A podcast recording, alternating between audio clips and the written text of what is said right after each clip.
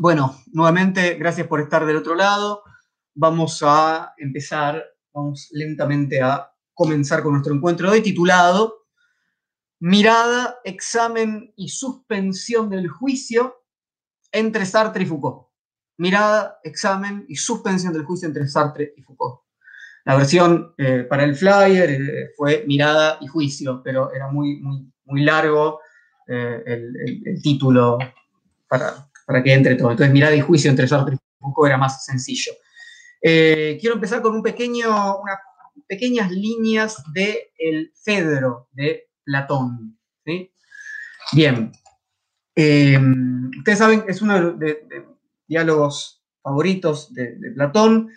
Eh, donde Sócrates y Fedro hablan del amor, del deseo, y cuando Sócrates está por hablar en un momento, por uno de sus discursos importantes, le dice así a Fedro.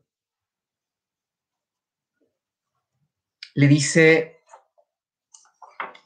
voy a hablar con la cabeza tapada para que galopando por las palabras llegue rápidamente hasta el final y no me corte de vergüenza al mirarte. Me, interesa que esto quede resonando, la, relación entre vergüenza y mirada. Eh, y, es, muy impresionante la escena, ¿no? Porque Sócrates se tapa la cara para dar este discurso, para no avergonzarse de lo que va a decir. Hoy quiero entonces proponerles algunas posibles relaciones entre juicio y subjetividad. ¿Qué quiere decir esto? Si dejamos de pensar al sujeto como un concepto universal, sin historia, y afirmamos que hay distintas posiciones y figuras subjetivas, podemos encontrar entonces un modo de pensar que implica ponernos en el lugar de jueces, que implica para la subjetividad producir, habitar y realizar la posesión del juez. Del mismo modo que podemos empezarnos a preguntar por las consecuencias subjetivas de lo contrario, de la suspensión del juicio. ¿Qué es lo que implica juzgar? ¿Cuáles son las consecuencias de suspender el juicio? Vivimos atravesados por juicios propios, de terceros, sobre nosotros mismos, sobre el mundo, sobre los otros, no dejamos de juzgar. ¿Hasta qué punto el juicio constituye nuestra subjetividad? ¿Qué nuevas figuras subjetivas podemos vislumbrar si nos corremos por un momento de la posición de jueces? Solamente un pequeño recorrido, como ustedes saben, en este caso vamos a enlazar la mirada al juicio y vamos a trabajar con textos de Foucault y principalmente hoy de Sartre. El concepto de mirada va a ser central para poner en evidencia justamente la intrusión de un otro bajo cuya visibilidad no puedo evitar ser juzgado. Ese es parte del problema que tenemos que pensar hoy. ¿no? La mirada del otro, bajo la mirada del otro no puedo evitar sentirme y ser juzgado. Ahora hay un tercer francés que va a estar presente hoy, quizás menos conocido, pero es un gran pensador y escritor, vivo en este caso, no como Foucault y como Sartre, Pascal Quignard, no le voy a poder dedicar hoy eh, todo lo que yo pensaba, digamos, más bien yo quise que aparezca Quiñar eh, diciendo, bueno, Foucault y Sartre son las figuras, eh, son más conocidos, etc. Quería presentarles un poco de Quiñar. Voy a mencionar un poco al final, porque si no la charla duraría, no sé, cuatro horas. Em, les voy a contar un poco de Quiñar, pero para que tenga una idea, por ejemplo, Quiñar, Pascal Quiñar, para quienes no lo conozcan, Pascal Quiñar tiene un libro, este por ejemplo, que se llama Crítica del Juicio. Y tiene toda una obra sobre este problema que a mí me interesa pensar. Y no me voy a dedicar hoy a, trabajar sobre crítica del juicio, sino sobre una novela que se llama El amor puro. Vamos a llegar a esto al final, pero básicamente lo que les quiero decir es que Pascal Quiñar va a ser nuestro tercero en discordia, digamos, Foucault, Sartre y Pascal Quignard. En la obra de Foucault vamos a indagar sobre todo en su etapa genealógica, es decir, en vigilar y castigar, el concepto de examen, la relación entre mirada, examen, panóptico, quizás sea lo más conocido. ¿sí? En Sartre vamos a trabajar en torno a la aparición de la mirada del prójimo, tal como Sartre la desarrolla en El ser y la nada, ser y la nada. Por acá está. ¿sí? Vamos a trabajar con el ser y la nada. Em, y por supuesto, vamos a tener en cuenta que hay grandes diferencias en las concepciones del, sujeto en, estos filósofos. No vamos a establecer una, continuidad como si uno pudiera pasar de Sartre a Foucault rápidamente, de ninguna manera, pero vamos a ver hasta qué punto y de qué manera se puede o se debe suspender el juicio que opera mediante una visibilidad casi absoluta. Antes de empezar, quiero contarles algo muy importante porque estamos hablando de hacer filosofía la gorra en apoyo a los espacios culturales. Siempre subrayamos que pensamos en comunidad eh, y que tenemos que encontrar los modos de constituir esas comunidades. Esto que voy a compartir, esta charla que comparto con ustedes hoy, eh, em, es un desplazamiento que viene de dos comunidades eh, que nació primero en un curso de extensión que yo di hace como unos cuatro años en la Facultad de Filosofía y Letras de la UBA, en el marco del programa UPAMI, es un programa que articula em, cursos universitarios y formación universitaria para quienes pertenecen a PAMI. Entonces, di un curso para adultos mayores eh, que eh, estaban yendo a estudiar a la universidad, es un curso de extensión, y ahí empezamos a investigar esta cuestión de la suspensión del juicio. Después, esa investigación tomó forma como exposición en el seminario de los jueves que coordinó durante más de 30 años Tomás Abraham, y al que yo tuve el privilegio de asistir los últimos dos o tres años. Em, en ese caso yo leí eh, un, trabajo muy similar a lo que ahora voy a compartir con ustedes, lo modifiqué un poco, pero me parece importante decir esto, tal como pasa con Filosofía la Gorra, eh, los espacios universitarios no están ni, en el seminario de los jueves, donde efectivamente quienes participaban en general formaban parte de la cátedra de Tomás Abraham y eran universitarios, pero no solamente de filosofía, ni en el, el curso UPAMI de extensión, lo que sucedía es que la universidad estaba solamente para reproducir una dinámica endógena más bien se trataba de encontrarse a pensar con otros, ¿no? Entonces, eso para mí es fundamental, sobre todo en tiempos donde no sabemos cómo y cuándo vamos a retornar a las aulas, es más importante que nunca pensar en cómo y cuándo vamos a constituir comunidades de pensamiento en los márgenes de las aulas. Y cuando digo los márgenes, digo que, no, digo que son lugares menos importantes, ¿no? Digo que el pensamiento marginal, que las comunidades de pensamiento que no están atravesadas por la institucionalidad son fundamentales, tenemos que seguir participando, produciéndolas, etcétera, etcétera. Eh, hacer filosofía de la gorra, para mí en ese sentido, es una, pequeña comunidad eh, con la misma intención, no, de ocupar ninguna centralidad, sino de, pensar en los márgenes, en, relaciones, digamos, de, de margen o de límite con el pensamiento universitario, del cual sin duda sigo formando parte, ¿sí? pero mm, eh, haciendo que de algún modo, y, yendo más allá aún de la idea de extensión, no es que vamos de la universidad a extender algo que forma parte de la universidad, ¿no? sino que queremos eh, hacer algo más impuro, más mestizo, por lo menos es mi, intención, ojalá que eso aparezca de algún modo. Bueno, bien, ya somos muchos más. Recuerden colaborar, recuerden pasar por tallerdefilosofía.com.ar y colaborar con los espacios culturales. Bueno, tenemos cinco secciones para el encuentro de hoy. La primera se titula Epogé, la segunda, Foucault ama la máscara, la tercera, Temor, vergüenza y orgullo, la cuarta sección, el panóptico sartreano, y la quinta, para terminar con el juicio de Dios. Para terminar con el juicio de Dios, que es, como ustedes sabrán, no sé dónde dejo los libros, un eh, texto de Artaud, para terminar con el juicio de Dios. Bueno, digo, lo digo, lo menciono y lo muestro ahora porque no va a estar presente, no, tuve tiempo de, desarrollarlo para esto, no me iba a entrar en la charla, así que, pero le da título a la última sección. Bueno, arranquemos. Epogé. Epogé. Me interesa entonces que podamos pensar, recordemos, en la importancia de la suspensión del juicio. En griego, el término epogé quiere decir suspensión.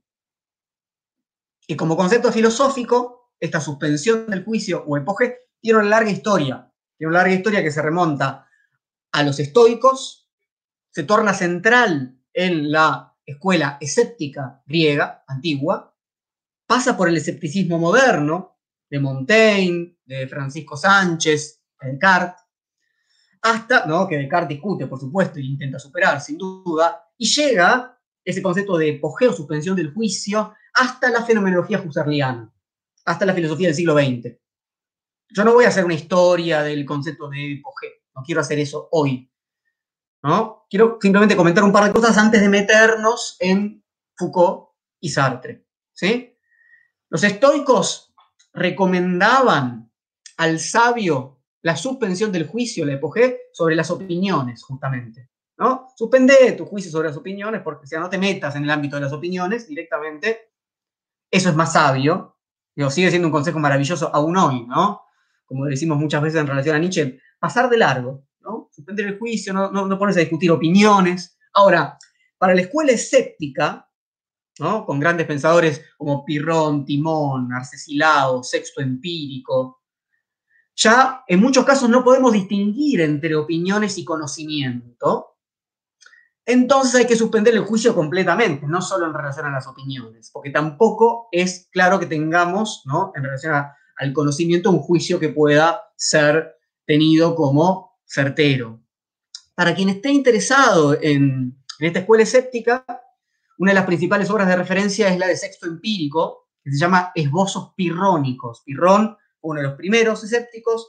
Sexto Empírico es muy, o sea, Pirrón, para que se dé una idea, la otra vez, por ahí muchos de ustedes que están del otro lado vieron la charla sobre Epicuro, hablamos ¿no? de Alejandro Magno, del año 323 a.C., cuando muere Alejandro Magno, del comienzo de la etapa helenística. Bueno, eh, Pirrón lo acompaña Alejandro Magno en sus viajes, para que se dé una idea de qué eh, etapa estamos y sexto empírico está en el siglo II después de Cristo, unos casi 500 años, 400 y pico de años después de, sexto, después de Pirrón.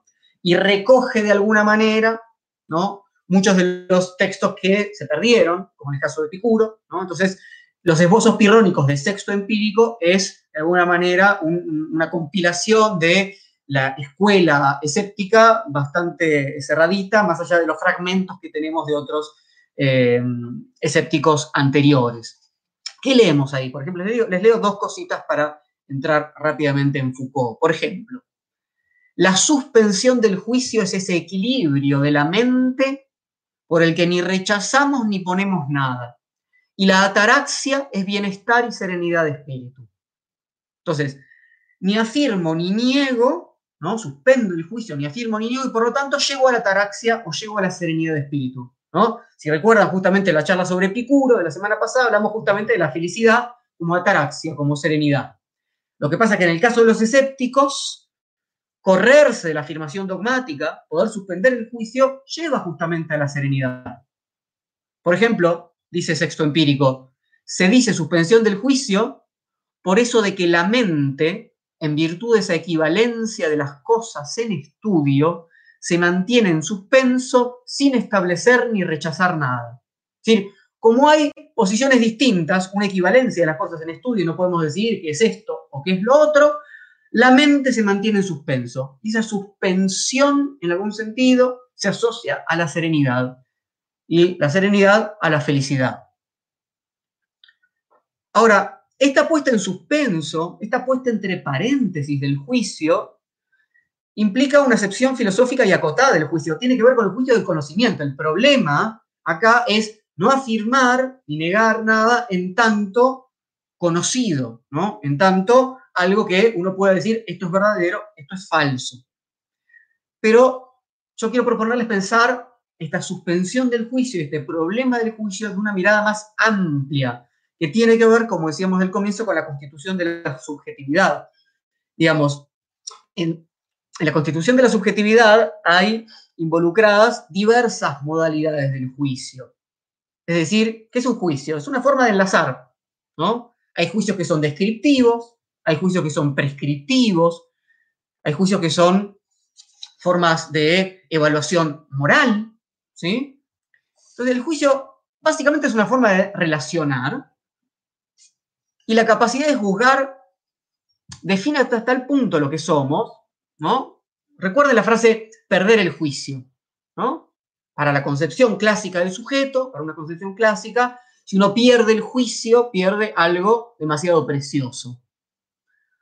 también nosotros somos definidos por juicios ajenos. Esos juicios ajenos afectan nuestro modo de ser en el mundo. No somos indemnes respecto a los juicios que otros sujetos operan sobre nosotros.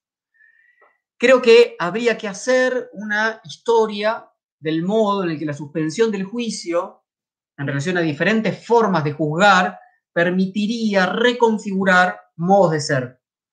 Liberaría enlaces, juicios automatizados, obturados, permitiría la creación de otros nuevos. Juzgar es enlazar. Entonces, lo que yo quiero proponerles hoy es un pequeñísimo aporte de esa historia que creo está pendiente de hacer. Comencemos entonces con la sección 2. Foucault ama la máscara. En una de sus primeras obras, en el que suele denominarse su periodo arqueológico, Michel Foucault trabaja extensamente sobre el concepto de la mirada.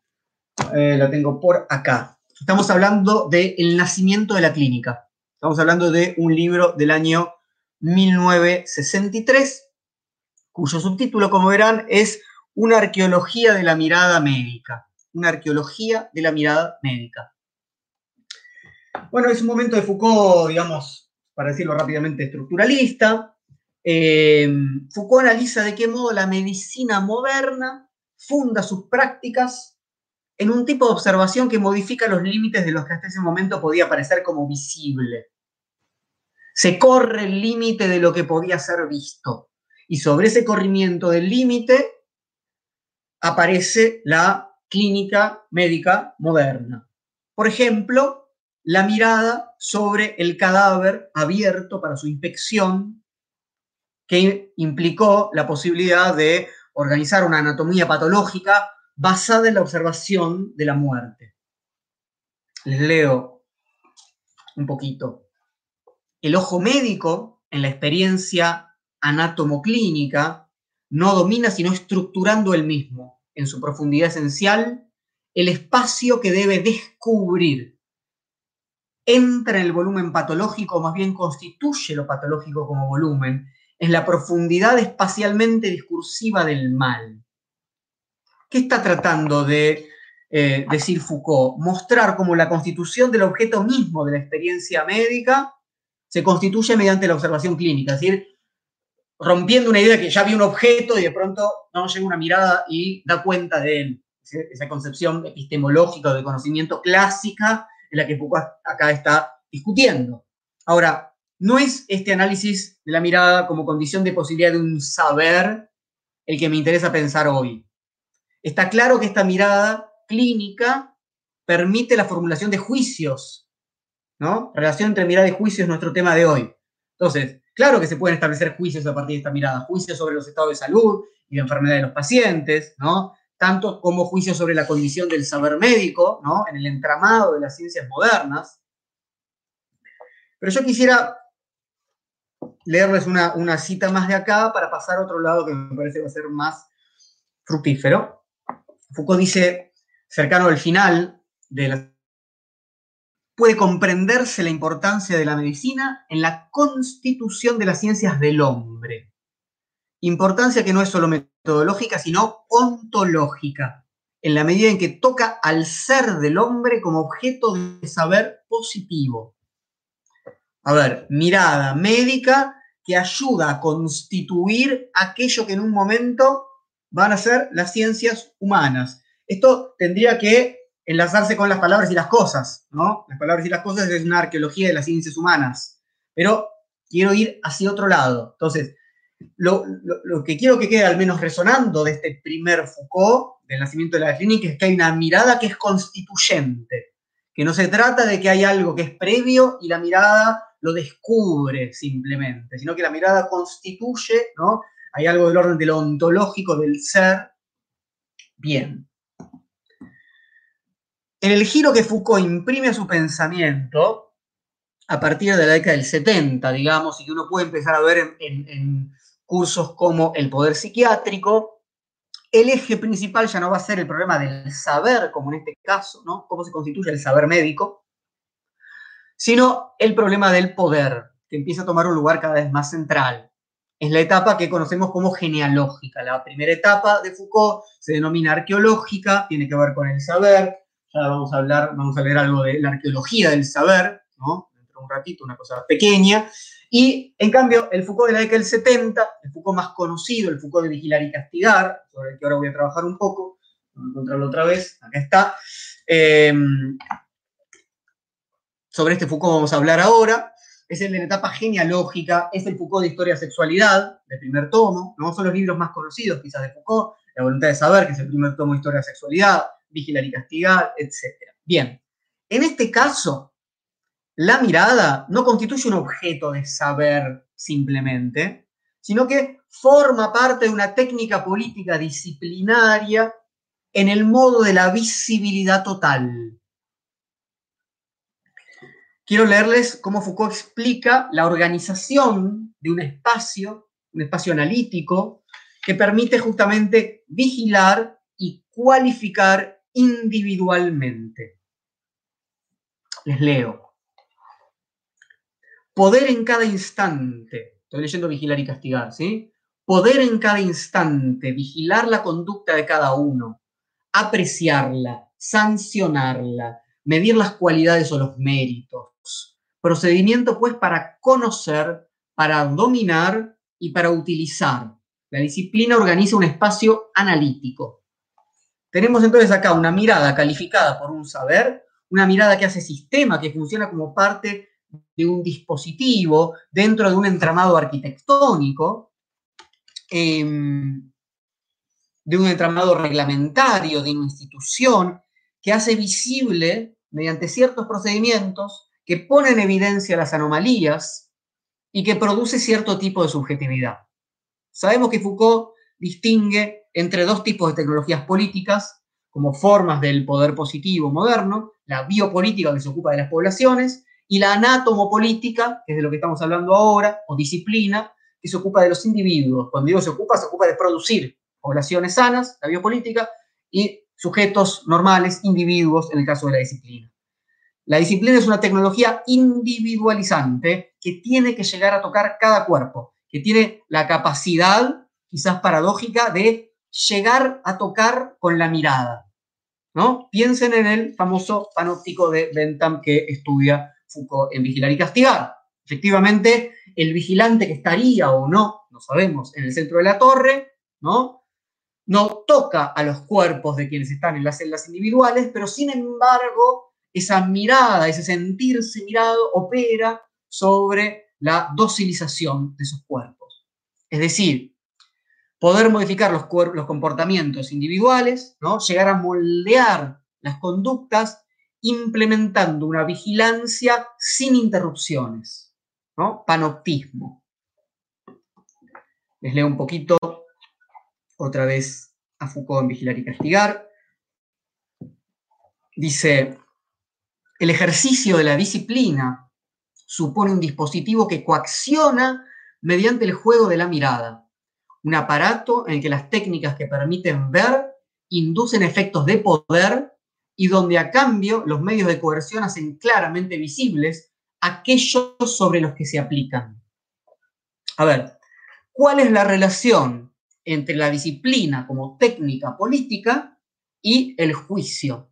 ¿En qué sentido este tipo de vigilancia jerárquica que se ejerce en forma de red y se articula eficazmente en talleres, en escuelas, en hospitales, en cuarteles, permite pensar de un nuevo modo el acto de juzgar? Para comprender eso tenemos que mostrar la relación entre disciplina y examen, algo que es fundamental en vigilar y castigar. Por eso es que la charla se llama mirada examen y suspensión del juicio. ¿Qué es el examen? Bueno, es un término que enseguida uno, eh, entiende que forma parte del mundo de la escuela, del mundo de la educación, pero también del mundo médico. El médico justamente ejerce, como vimos antes, realiza un examen clínico. Bueno, los docentes examinamos de otro modo, pero hay una relación ahí que Foucault me interesa subrayar. Les leo un poquito. El examen combina las técnicas de la jerarquía que vigila y las de la sanción que normaliza. Es una mirada normalizadora, una vigilancia que permite calificar, clasificar y castigar. Establece sobre los individuos una visibilidad a través de la cual se los diferencia y se los sanciona. Entonces, es justamente el examen médico escolar el que va a distinguir una y otra vez entre lo normal y lo desviado, lo sano y lo patológico, entre el mejor y el peor rendimiento en relación a una tarea determinada. El examen es un procedimiento que asegura la continuidad de la microvigilancia, de la micropenalidad, que son características del poder disciplinario, que opera en base a una norma o un concepto de normalidad y anormalidad.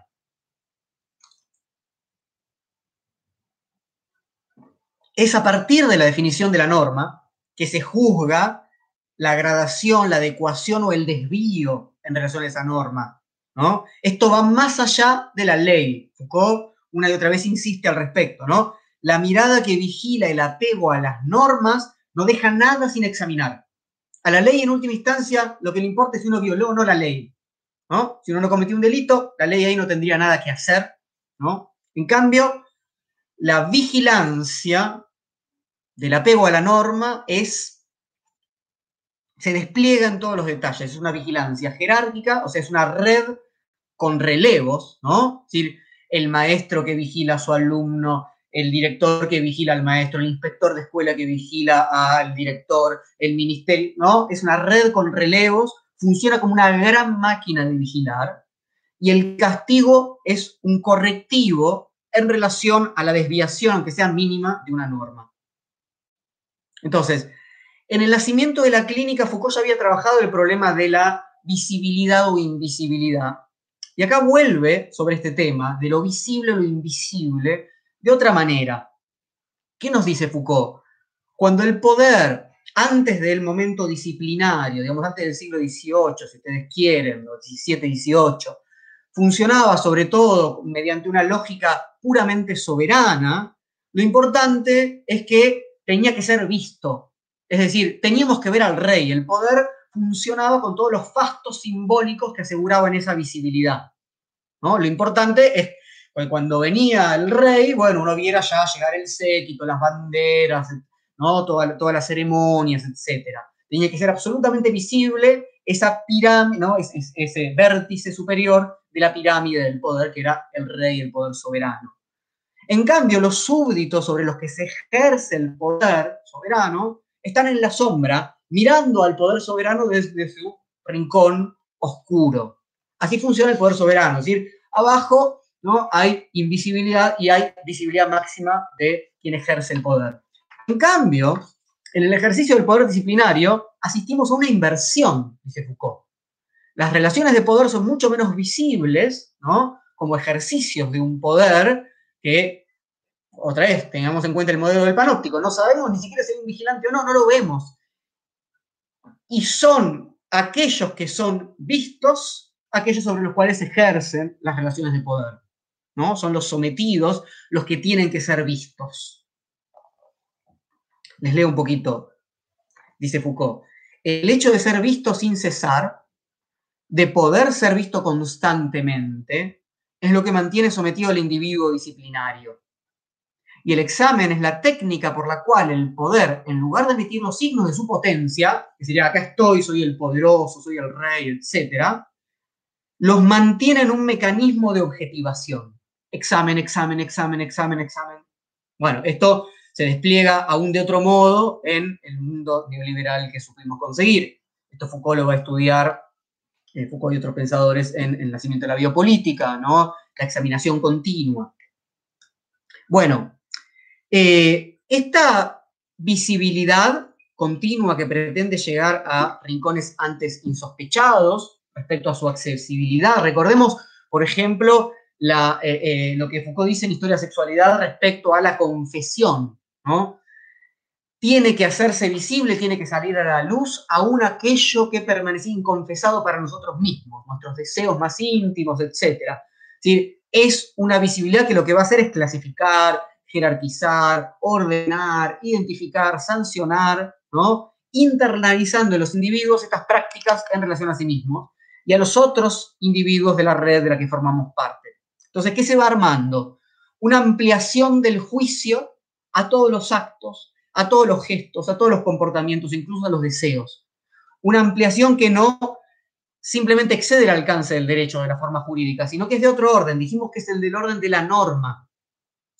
Sabemos que Foucault afirmó que el triunfo del poder disciplinario es la remoción directa de los mecanismos de moldeado de las conductas, como sucede en los aparatos ortopédicos. Foucault dice, cuando triunfa la disciplina, es como cuando vos te pones un, aparato, por ejemplo, los aparatos para poner derechos los dientitos, y te los sacás y los dientes quedan bien. O como, como Foucault trabaja la idea de, ¿no? concepto de ortopedia, se le pone un árbol, la famosa guía para que crezca derechito, y, la disciplina funciona justamente cuando esa guía que se pone en el tronco para que crezca derechito, uno se la puede sacar. ¿No? Entonces, lo importante es que no tengamos que estar toda la vida en un panóptico, ¿no? en su sentido estricto, para comportarnos de ese modo, que lo hayamos de algún modo internalizado, ¿no? que nuestro cuerpo ya sea un cuerpo pasado por el filtro panóptico. Se los leo. De ahí el efecto mayor del panóptico. Inducir en el detenido un estado consciente y permanente de visibilidad que garantice el funcionamiento automático del poder. Hacer que la vigilancia sea permanente en sus efectos, incluso si es discontinua en su acción. Es decir, que no necesito que me estén vigilando, pero el efecto es como si lo estuvieran. ¿sí? Entonces, la conciencia de ser visto. Esto es lo que además me va a permitir enlazar de algún modo con Sartre. La conciencia de una mirada que permanentemente observa cada una de nuestras acciones e intenciones. Termina automatizando una pluralidad de microjuicios extendidos a todos los aspectos de nuestra vida. Como no es un solo ojo el vigilante, sino una red jerárquica, todos somos a la vez observados y observadores, juzgados y jueces de las conductas o rendimientos propios o ajenos. Lo único que tenemos en cuenta, lo único que tenemos que recordar que se trata de un tipo de juicio no jurídico. Foucault analizó, por supuesto, en detalle las formas jurídicas. En este caso, no se trata de, algo que sea del orden del infraderecho, es, no es simplemente que el derecho se capilariza, sino algo que Foucault denomina una especie de contraderecho. Porque este continuo juicio clasificatorio y micropunitivo que ejerce la vigilancia panóptica no mantiene la forma igualitaria del contrato, las disciplinas en última instancia, dice Foucault, descalifican e invalidan. En algún punto se suspende el derecho. Y esto es lo que me interesa particularmente. La disciplina suspende un tipo de juicio jurídico y todas sus formas para poder realizar otro.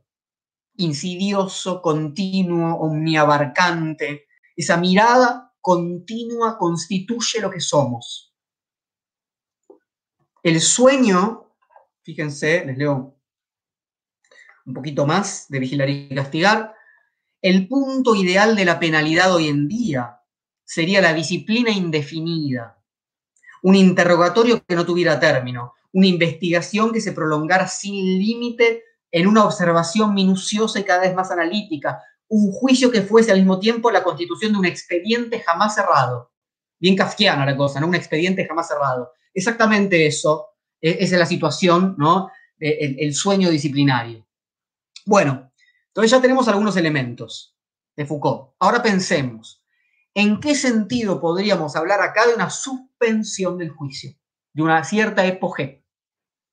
En un primer término, en el pasaje de un modo de poder a otro, de un poder jurídico o negativo, o soberano, como lo llama Foucault, a un modo de poder productivo o positivo.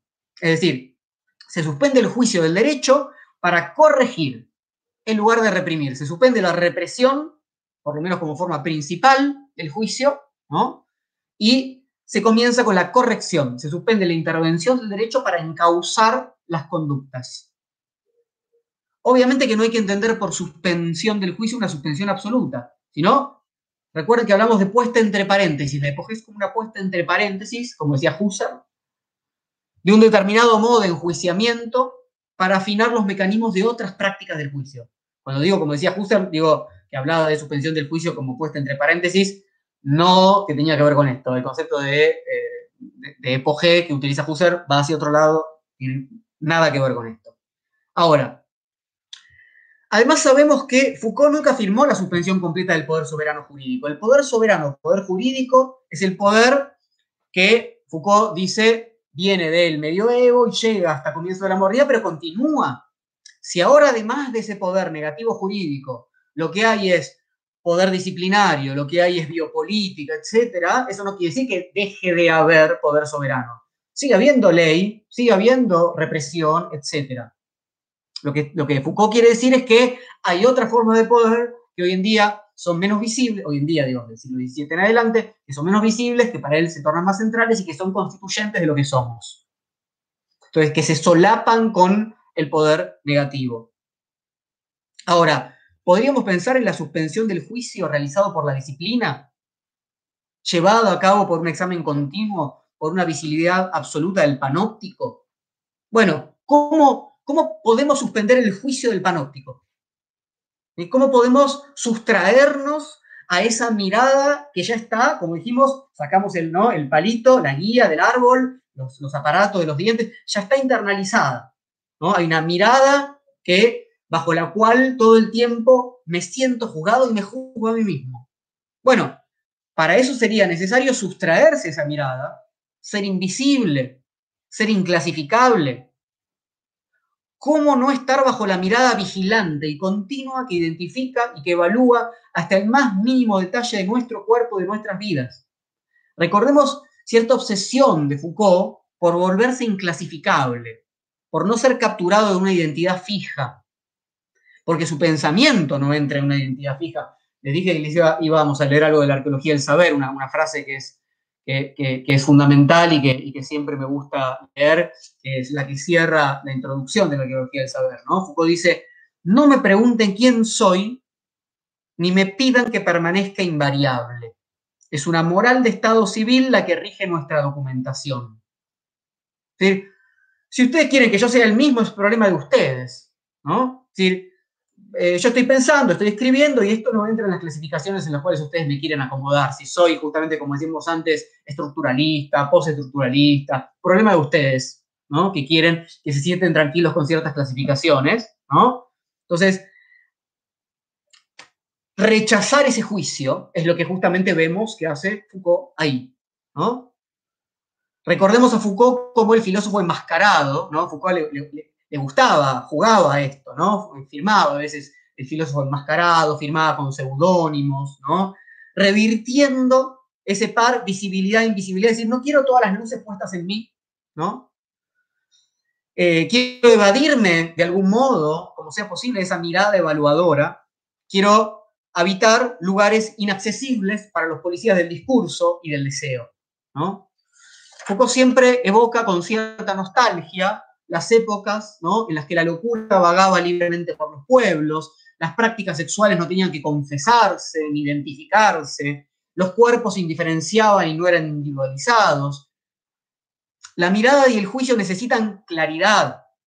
Ese afán clasificatorio es un trabajo, decíamos, analítico, ¿no? Tiene que distinguir, separar, ¿no? Cuidado con la confusión de los cuerpos, algo que para la situación en la que estamos y para esta nueva normalidad de la que nos hablan, nos tiene que ¿no? llamar la atención sin dudas. Evadirse de esa mirada analítica implica multiplicar, ¿qué cosa? Las zonas oscuras, practicar el arte del disfraz, de la mutación, o sea, la voluntad de enmascaramiento. Por eso esta sección se llamaba Foucault ama la máscara. Bien, siguiente sección, entramos en Sartre. Temor, vergüenza y orgullo. En principio, como les decía antes, una comparación entre la propuesta filosófica de Foucault y la de Sartre puede parecer demasiado aventurada, y en principio lo es.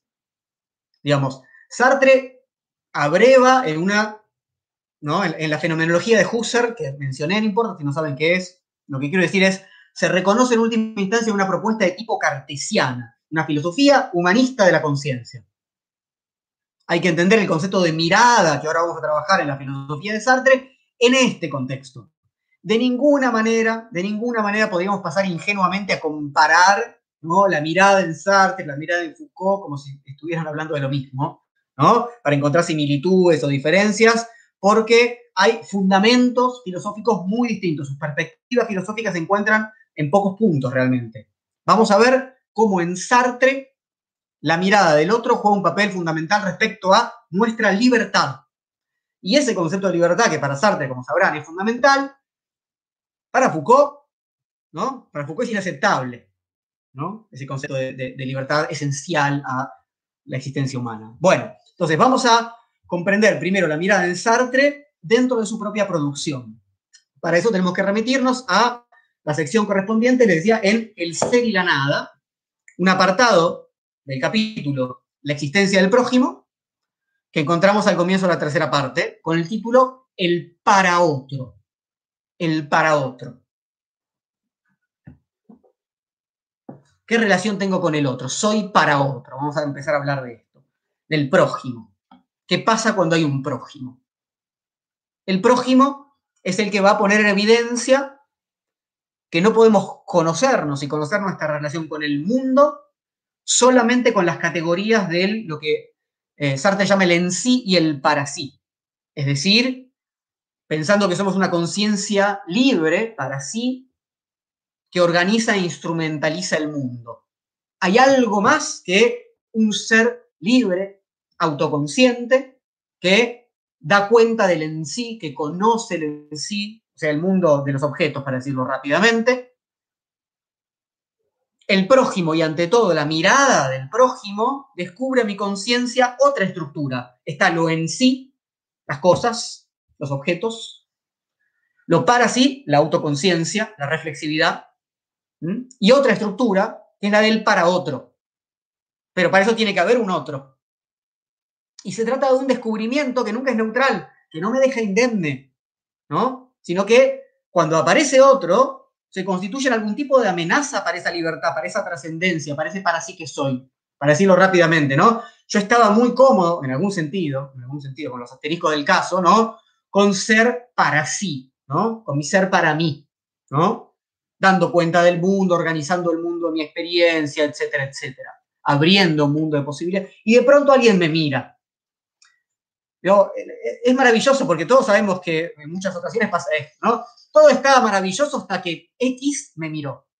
¿Y qué pasó? Bueno, me hice pis encima, ¿no? Me quedé duro, no sabía qué decirle. Eh, el, profesor, no estudié y el profesor me miró y yo ya no sabía nada. O sea, el otro me mira. Ese es el desastre. Ese es el desastre para una posición que hasta ese punto era, si ustedes quieren, un poco cómoda. Estamos por primera vez ante otro y ese estar ante otro o bajo su mirada produce vergüenza. Les voy a leer bastante en serio nada. Es un texto complejo.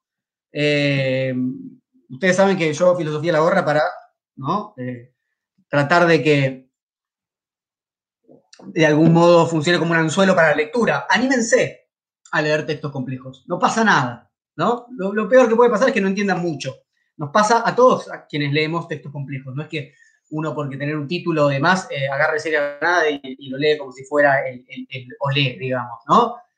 No entendemos un montón de cosas, nada, hay que tener un gusto también por, por cierta dificultad, sabiendo que hay algo valioso ahí, o que, eh, bueno, los invito a compartir hoy un poco de esa dificultad de lectura, en este capítulo que se llama La existencia del prójimo, donde Sartre dice, tengo vergüenza de mí tal como me aparezco al prójimo y por la aparición misma de un prójimo estoy en condiciones de formular un juicio sobre mí mismo como lo haría sobre un objeto, pues al prójimo me aparezco como objeto.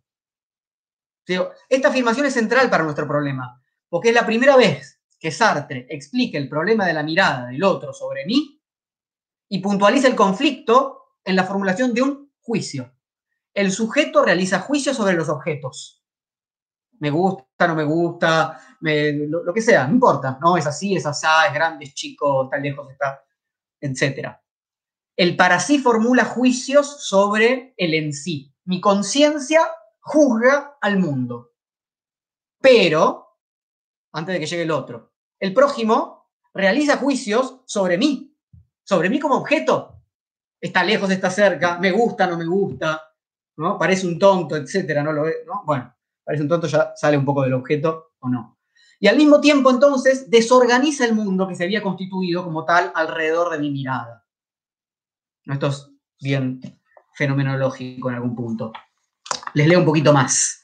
Dice, así, el prójimo no solamente me ha revelado lo que yo soy, sino que me ha constituido según un tipo de ser nuevo que debe soportar cualificaciones nuevas.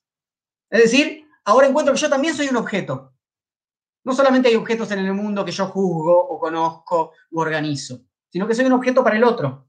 Entonces vamos a ver más detalladamente cómo es que opera esta mirada del prójimo sobre mi conciencia. Sartre ejemplifica con una situación cotidiana. Dice, veo a un hombre en una plaza pública, como tal, se me parece como un objeto, ¿no? Uno más entre otros, que tiene una distancia con los otros objetos, ¿no? Como el banco de la plaza con el pasto, ¿no? El hombre está, el, el banco de la plaza está arriba del pasto, el hombre está arriba del banco de la plaza, etc. Pero además, además, afirma, les leo un poquito más, se despliega una espacialidad que no es mi espacialidad, pues en vez de ser una agrupación hacia mí de los objetos, como yo veo a ese hombre, esa, esa perspectiva, se trata de una orientación que me huye. Es decir, ahora no está solamente mi perspectiva, ¿no? Con, ese, con esa plaza, ese banco y ese hombre ahí, sino que hay una perspectiva que el otro hombre que está ahí también está organizando. Entonces, esta no es la relación mía con el prójimo todavía, sino una relación del prójimo con los objetos. Yo me relaciono con los objetos, el prójimo también. Y su relación es distinta a la mía, no puede tener mi misma perspectiva, no puede estar en el mismo lugar mirando. Y entonces empieza a haber un conflicto porque el mundo ya es ¿no? una multiplicidad, cuando aparecen otros prójimos, ¿no? de posiciones que organizan un mundo, no solamente la mía. Y entonces los objetos ya no se me acomodan tanto como antes, para decirlo rápidamente. Es decir, para decirlo rápidamente, no soy más el único centro de organización del mundo. ¿No? Salimos de una situación, si ustedes quieren, muy narcisista, como la quieran denominar. En esta primera instancia, el otro lo que hace es desintegrar mis relaciones con el mundo, me roba el mundo. Les leo un poquito más. Así, la aparición entre los objetos de mi universo de un elemento de desintegración de ese universo es lo que yo llamo la aparición de un hombre en mi universo. Un hombre desintegra el universo tal como era para mí. El prójimo es ante todo, fíjense, ¿no? El prójimo es ante todo la fuga permanente de las cosas hacia un término que capto a la vez como objeto a cierta distancia de mí y que me escapa en tanto que despliega en torno suyo sus propias distancias. Las cosas fugan ahora. ¿eh? Hay otras distancias que no son las mías, no son las desde acá. Para recuperar ese mundo que se escurre, siempre puedo considerar al próximo como un objeto. Decir, no, bueno, es un muñeco. No tiene mirada, es un esclavo, es un negro, es una mujer, ¿no? ¿Se entiende? Le puedo sacar su concepción de sujeto desde una posición, ¿no? Que sea racista, sexista, etcétera, etcétera, ¿no? Pero hay algo en el prójimo que excede a esa objetualidad, lo que lo hace otro sujeto. No es simplemente que él también ve el mundo, sino sobre todo que yo puedo ser visto por él.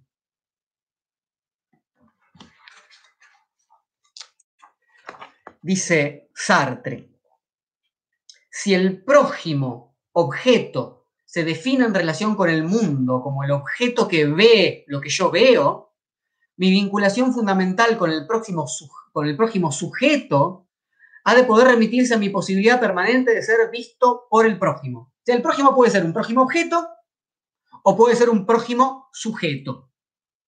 Si el otro es un prójimo sujeto, yo puedo ser visto por él. Y acá entramos en el problema, lo que Sartre llama ser visto por otro. ¿No? Si puedo ser visto por otro, el otro dejó de ser un simple objeto. El objeto no puede mirarme. El prójimo es tal porque es aquel que me mira. Está claro que la mirada, cuando Sartre habla de la mirada, no habla de un objeto. No, es que habla de los ojos. Un ojo, un par de ojos es un objeto. ¿no? no son los ojos del otro los que generan en mí vergüenza. No se trata de ver una mirada como se ve un ojo, un objeto, sino de tomar conciencia de ser mirado. Ese es el problema. La mirada remite a mí mismo, enfoca en mí, llama la atención de mí a mí. Me siento avergonzado. El tomar conciencia reorganiza esa conciencia que soy, en tanto que tomo conciencia de mí a través de otra conciencia, a través de una mediación. Y esa mediación que es el otro y su mirada, no la puedo dominar. Estoy atravesado por un juicio ajeno. Perdí, perdí una situación de autonomía que parecía que tenía antes. ¿Mm? La perdí. Vamos a ver qué pasa. Estoy atravesado por un juicio ajeno, estoy atravesado por una mirada ajena. Escuchemos nuevamente a Sartre. Retomo el ser y la nada. Em, la vergüenza o el orgullo me revelan la mirada del prójimo y a mí mismo en el extremo de esa mirada. Me hacen vivir, no conocer la situación de, mirado. Vivo la situación de mirado, no es que la conozco, la vivo. Y, es, y, es, y esa vivencia genera en mí afectos, Pero la vergüenza, como lo advertíamos al comienzo de este capítulo, es vergüenza de sí, es reconocimiento de que efectivamente soy ese objeto que otro mira y juzga. Fíjate lo que dice Sartre, mira y juzga. Sentirse mirado por el prójimo es sentirse juzgado. Por eso las reacciones son vergüenza o orgullo. Es decir, no es, no es neutral, ¿no? ¿De qué se siente vergüenza? ¿Por qué sentimos vergüenza? De que la libertad sea transformada en cosa de que el ser para sí que soy, ¿no? Una conciencia libre, sea transformado en, en sí, en un objeto, de que me cosifiquen. Dijimos que se juzga una cosa, entonces ser mirado es ser cosificado. Y la vergüenza es la conciencia de haber sido reducido del lugar de libertad al lugar del en sí. Pero si yo soy una existencia libre, ¿por qué me tratan como cosa? ¿Por qué me juzgan como cosa? Mi libertad queda comprometida con esta otra libertad, la del prójimo, que mira lo que yo libremente hago. La mirada del otro plantea un conflicto para mi conciencia, me objetiva, quedo despojado de trascendencia, soy como la silla, soy como el coliflor, soy pura naturaleza, soy puro en sí, soy como una piedra. Dice Sartre. Si hay otro quien quiera que fuese, donde quiera que esté, cualesquiera que fueran sus relaciones conmigo, sin que actúe siquiera sobre mí, sino por el puro surgimiento de su ser, tengo una fuera, tengo una naturaleza. Mi caída original es la existencia del otro y la vergüenza es como el orgullo, la aprehensión de mí mismo como naturaleza, aun cuando esta naturaleza misma me escape y sea incognoscible como tal. A ver, la trascendencia implica el ser como posibilidad. La apertura de los posibles, la existencia, el no estar cerrado de una esencia. La mirada del otro solidifica y cierra esas posibilidades. No es que yo ya no sea mis posibilidades, es que esas posibilidades están a la vez alienadas, trascendidas por otra trascendencia para la cual soy en el mundo. El otro me acecha y es la muerte de mi posibilidad, la trasciende, la puedo anticipar. El otro puede sobre mi posibilidad. Esa posibilidad es para el otro, mi libertad es para el otro un obstáculo, en muchos casos, y un medio. Por ahí el otro quiere utilizarme como medio. Si el otro me utiliza como medio, ¿qué sucede? Bueno, obviamente mis posibilidades quedan alienadas, ¿no? expropiadas soy una herramienta para el otro. ¿No? ¿Se entiende? El otro me mira, me cosifica, te voy a utilizar para tal cosa, ¿no? Para mi placer, para obtener eh, ganancias, ¿no? Dinero, etcétera, ¿no? Lo que sea. Ya no soy dueño de la situación, ¿no? Cuando hay otra libertad, se me escapa, ¿no? Mi propia libertad, hay otra trascendencia que incide en esa situación. Bien, Ahora, ya afirmamos que quedar constituido como objeto espacio-temporal para el prójimo es quedar sujeto a sus juicios de valor. ¿Mm? Volvamos un poquito al texto, volvamos un poquito a el ser y la nada. Dice, esto también lo capto por el puro ejercicio del cogito. Ser mirado es captarse como objeto desconocido de apreciaciones incognoscibles, en particular de apreciaciones de valor. ¿Qué quiere decir esto? Esto es lo que descubre la conciencia con cierto horror. No puede sustraerse completamente al juicio de valor que las otras conciencias realizan sobre ella. El otro me juzga. ¿Y cómo para que me juzgue? No puedo. Pero deja de juzgarme, es imposible. Hay un otro. Juzgar es propio de un para sí, de un ser libre. Ser mirado por otro es ser objeto de juicio por el otro. En esa relación dejo de juzgar yo al mundo y soy esclavo de su mirada. ¿Qué piensa el otro de mí? No lo sé. ¿Puedo evitar que me juzgue? No. ¿Qué porquería? Claro, es un desastre. ¿Qué hago? ¿No? Hay siempre una mirada que me está juzgando. Y ni siquiera sé lo que el otro piensa, ¿verdad?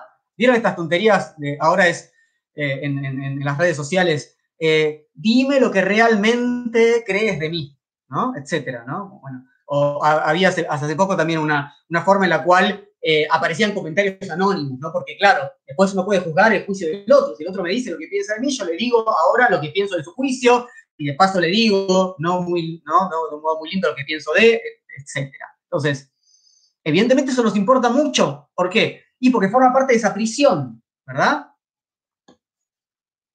Dice Sartre, un juicio es el acto trascendental de un ser libre.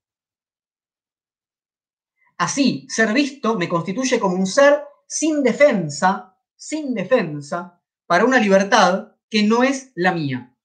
En este sentido, podemos considerarnos como esclavos, entre comillas, ¿verdad? Esclavos, en tanto que nos aparecemos a otro. Esta afirmación es importante, ¿no? Para lo que estamos trabajando hoy, en dos sentidos. En primer lugar, la libertad implica el juicio para Sartre. Toda conciencia, para sí, realiza una y otra vez el acto trascendental de juzgar y se constituye a sí misma como tal. Si el prójimo realiza ese acto sobre mí, entonces suspende en ese momento mi capacidad de juzgar, es decir, me degrada, me esclaviza. De tal modo que la suspensión del juicio, que es el concepto que más me interesa, es operada por otro sobre mí y es menester ver entonces cómo voy a recuperar mi capacidad de juzgar suspendiendo a su vez su propio acto. Se, arma una trifulca, para decirlo rápidamente. Ser para otro es entonces estar en peligro, porque el otro me puede constituir como un medio para sus fines, que obviamente no son los míos, y que yo además desconozco. ¿Qué quiere el otro de mí? Soy un utensilio para el otro, soy un esclavo. Volvamos un poquito al texto. En tanto que soy objeto de, de valoraciones que vienen a calificarme sin que yo pueda actuar sobre esa calificación, ni siquiera conocerla, estoy en la esclavitud, dice Sartre.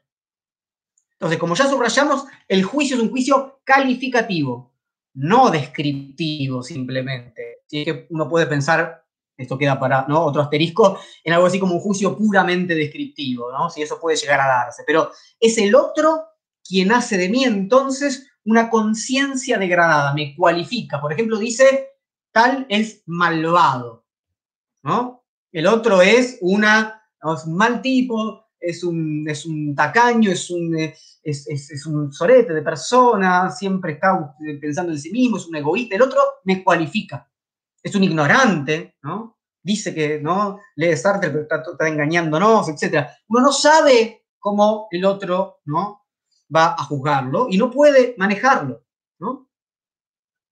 Es importante entender, insisto, que este conflicto es inevitable. Una conciencia que es solamente para sí y no para otro, no es humana en términos artreanos. No es algo que podemos evitar o que querramos evitar. Pero eso no significa que el prójimo quede reducido a mi propia existencia. El prójimo es exterior a mí sin poder reducirse a su facticidad, a su, ¿no? a su, a su vida objetiva, si quieren. La conciencia de ser mirado implica que existo para todos los hombres vivientes, que estoy en relación de mirar y ser mirado, aunque no, esté sucediendo fácticamente en este momento. Esto se parece desde otra perspectiva, pero se parece a lo de Foucault. Es decir, no hace falta que me estén mirando para que yo participe de una estructura de ser para otro, de mirar y ser mirado. La mirada es para Sartre una experiencia que es concreta, que no se reduce a una especie de unidad mística o, similar, ¿no? no es un Dios, ¿no? No es una suma de individuos ojos, ¿no? Que en tanto objetos podrían mirarme. Esto del Dios es importante porque vamos a terminar en un ratito con, para terminar con el juicio de Dios, ¿no? Entonces permítanme que les lea esto, volvamos un poquito al texto del ser y la nada, y les quiero leer lo siguiente. Eh, si por otra parte, desviándome de la mirada como ocasión de experiencia concreta, alguien me mira en la plaza, trato de pensar en vacío, la indistinción infinita de la presencia humana. Si ya, no, ya, no, ya no es alguien me mira en el parque, sino que pienso en abstracto, ¿no? que, que hay humanos, que hay otros. Dice, de unificarla bajo el concepto del sujeto infinito, que no es jamás objeto, obtengo una noción puramente formal que se refiere a una serie infinita de experiencias místicas de la presencia del prójimo. La noción de Dios como sujeto omnipresente e infinito para quien existo. Si son borgianos o les gusta Berkeley, lo cual es casi lo mismo, ¿no? Recordarán la frase famosa de Berkeley, ser es ser percibido.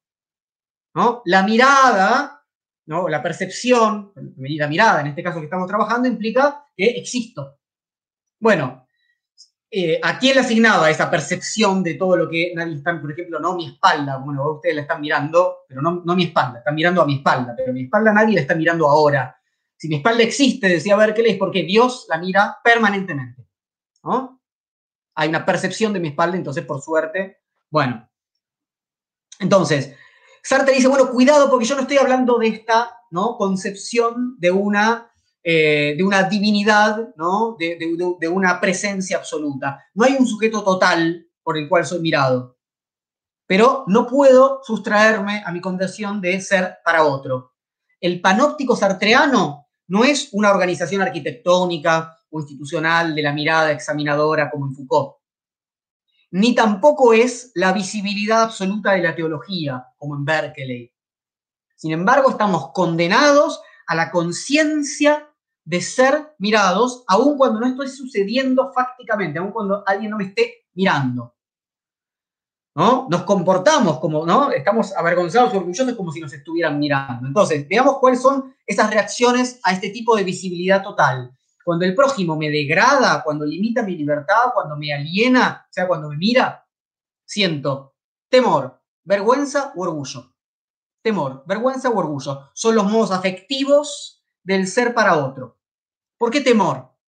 Bueno, es la amenaza que significa haber sido convertido en objeto por el otro. El otro puede hacer de mí, ¿no? Si puede, lo que quiera. El para sí organiza un mundo alrededor ¿no? Yo organizo, soy, soy soberano cuando soy para sí, pero cuando soy un objeto, corro el peligro de cualquier objeto, ¿no? Me gusta, me tira, tengo miedo, ¿no? Estoy a merced del otro. El temor es lo primero que puede pasar cuando aparece, o una de las cosas que puede suceder, cuando aparece la mirada del otro. Les leo un poquito al respecto, un texto de eh, Sartre, dice, escaparé al temor arrojándome hacia mis propios posibles en la medida en que considere mi objetividad como inesencial. Ello solamente es posible si me capto en tanto que soy responsable del ser ajeno. A ver, escaparé al temor arrojándome hacia mis propios posibles en la medida en que considere mi objetividad como esencial, eh, inesencial. O sea, en la medida en que diga, yo no soy un objeto, ¿no? ¿Y cómo muestro que yo no soy un objeto? Bueno, realizo mi libertad, salgo del lugar de objeto para el otro. Digo, yo no me voy a acomodar a tu, ¿no? al lugar en que vos me objetificás, me cosificás. ¿no? Entonces, en tanto yo degrado al prójimo, reafirmo mi ser para mí y transformo sus posibilidades en posibilidades muertas. Las objetivizo a mi vez. Es una batalla, es una lucha de las miradas. ¿no? ¿Qué te pasa? ¿Qué te pasa a vos? ¿Eh? Es una lucha de las miradas. Te voy a conquistar. No, yo te voy a conquistar. Ah, bueno. Entonces, eso recuerda en algún punto a la dialéctica del amo y el esclavo, en Hegel, o del señor y el siervo, ¿no? Para no ser un utensilio para el otro, para no venir esclavo del otro, la única posibilidad que tengo es convertirlo a él en uno para mí. ¿Mm? Temor. Ahora, vergüenza. Análogamente, dice eh, Sartre, la vergüenza no es sino el sentimiento original de tener mi ser afuera. La vergüenza es el sentimiento original de tener mi ser afuera, comprometido en otro ser y como tal, sin defensa alguna. Iluminado por la luz absoluta que emana de un puro sujeto. ¿no? Tengo la, la luz del otro sobre mí y me avergüenzo. Entonces, es la vergüenza de la alienación. Es la vergüenza, me avergüenzo de que se degrade mi libertad. Es lo que Sartre llama la caída original. Por eso, Adán y Eva, una vez caídos, se visten para ser menos objetos una vez que han caído. Están sujetos a sus miradas y ahí es donde empieza qué cosa, el pudor. Es importante que Sartre puntualice más el problema de la vergüenza que el del miedo como resultado de la mirada del prójimo. Fíjense, uno podría decir, me mira un prójimo. ¿Qué es más importante? ¿Que tengo miedo o que tengo vergüenza? Se podría pensar que es más importante el miedo, ¿no? O sea, ser utilizado o incluso ser destruido por el otro. Ahora estamos en una etapa donde lo que parece que más nos importa es el miedo, ¿no?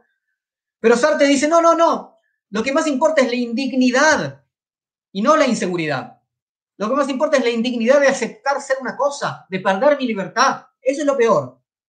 La seguridad está en un, escalón más abajo, ¿no? Eso otra vez es muy hegeliano, ¿no? Es el animal el que, quiere sobrevivir a toda costa, ¿no? Por eso tenemos que pensar la situación en la que estamos. No digo que salgan a la calle y, bla, bla, y no obedezcan las cuestiones. Un poco lo que digo es, cuidado porque cuando lo que más nos interesa es la supervivencia, retrocedemos en algún sentido, ¿no? En el camino, ¿no? De la que Hegel nos había mostrado de la realización de la libertad. Si no podemos despreciar nuestra, nuestra supervivencia, estamos en problemas. ¿no? Entonces, por eso va a trabajar Sartre sobre el par de opuestos, vergüenza, orgullo, más que la cuestión del miedo. Vergüenza ante qué? Ante la desnudez. Pudor de ser una simple cosa ante la mirada del otro, que solamente puede revertirse objetivando al otro, para que su juicio no me llegue ya como el de una conciencia libre. Ah, el otro es, es una cosa, no es una persona, entonces ya no me siento cosificado por él. dice Sartre. La vergüenza es aprehensión unitaria de tres dimensiones. Yo me avergüenzo de mí ante otro. Si una de estas dimensiones desaparece, la vergüenza desaparece también. O sea, yo no puedo tener vergüenza si no hay un otro, dice Sartre. ¿No? Es ante otro que me avergüenzo de mí. ¿No? Y el me avergüenzo de mí está él para sí. Pero si asigno a ese otro una subjetividad que no puede ser degradada, por ejemplo, Dios. Dios es una subjetividad que no puede ser degradada. Entonces, no hay remedio frente a la vergüenza. Fíjense qué interesante. Si acepto a Dios, no puedo salir de la vergüenza. Porque ¿cómo voy a ¿no? sacarlo de su lugar de trascendencia a Dios? Es imposible. En cambio, a un otro sí. ¿Mm? Puedo disputar, pueden pasar una serie de cosas. Ahora vamos a ver un poco de eso. Pero esto es algo que me interesa particularmente. Dice Sartre, si lo pongo como la unidad absoluta del sujeto que no puede en modo alguno llegar a ser objeto, no, no lo puedo objetificar, pongo con ello la eternidad de mi ser objeto y perpetúo mi vergüenza. Voy a ser siempre un objeto para Dios. Voy a ser siempre indigno. Es la vergüenza ante Dios, es decir, el reconocimiento de mi objetividad ante un sujeto que no puede jamás convertirse en objeto. Al mismo tiempo, realizo en lo absoluto mi objetividad y hago una hipóstasis de ella. La posición de Dios va acompañada de una cosificación de mi objetividad. Es más, pongo mi ser objeto para Dios como más real que mi parecí. Existo alienado y me hago enseñar por mí afuera lo que debo ser. Es el origen del temor ante Dios. ¿Qué es el temor ante Dios? Es la negación de mi libertad. ¿no? Temo a Dios porque para Él no hay algo que efectivamente pueda, eh, digamos, ante Él, ¿no? ante esa absoluta presencia, algo que pueda ser libre completamente, ¿no? Posibilidad completamente. Bueno, esta posibilidad de la vergüenza ante Dios va a ser central en la última sección de esta charla. Queda entonces revisar qué sucede, hablamos del temor, hablamos de la vergüenza, queda por revisar qué pasa con el orgullo. ¿Qué dice Sartre del orgullo? Dice, es un sentimiento ambiguo, es un sentimiento ambiguo. Eh, en el orgullo reconozco al prójimo como sujeto por el cual la objetividad viene a mi ser, es quien me mira, pero me reconozco además como responsable de mi objetividad. Pongo el acento sobre mi responsabilidad y la asumo. En cierto sentido, el orgullo es ante todo resignación. Para estar orgulloso de ser eso, es menester que primeramente me haya resignado a no ser sino eso. ¿Qué es el orgullo? El otro me cosifica y yo digo, ah, sí, soy, el mejor, soy la mejor cosa. Estoy orgulloso de ser una cosa para el otro.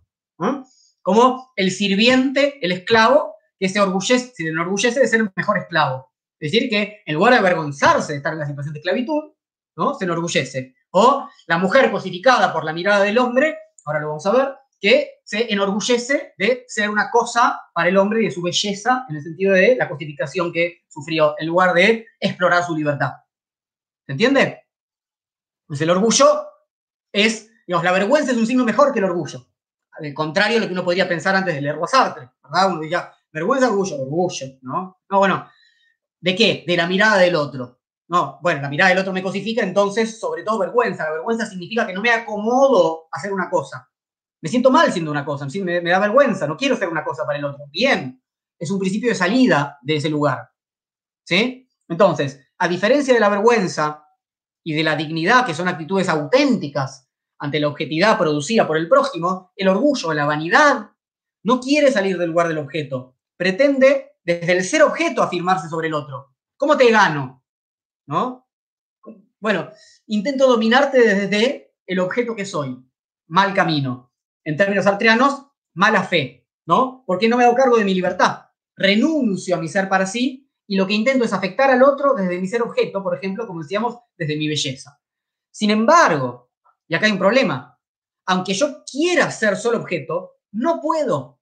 Hay algo en mí incalificable, hay algo en mí que se resiste a ser juzgado solamente como objeto. Es decir, hay una propensión a juzgar que necesita reconstituirse como conciencia libre para poder realizarse.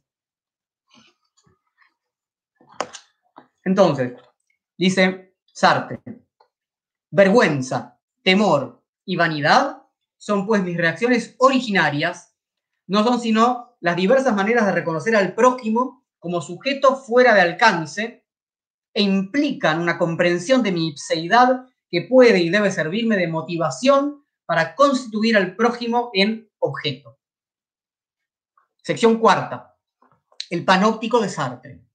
El problema entonces que la mirada ajena tiene sobre nosotros y los tres tipos de reacciones afectivas que describe Sartre encuentran su dramatización en la obra de teatro famosísima A Puerta Cerrada del año 1944. Esto es solamente un año posterior, acá está, un año posterior a El ser y nada, A Puerta Cerrada.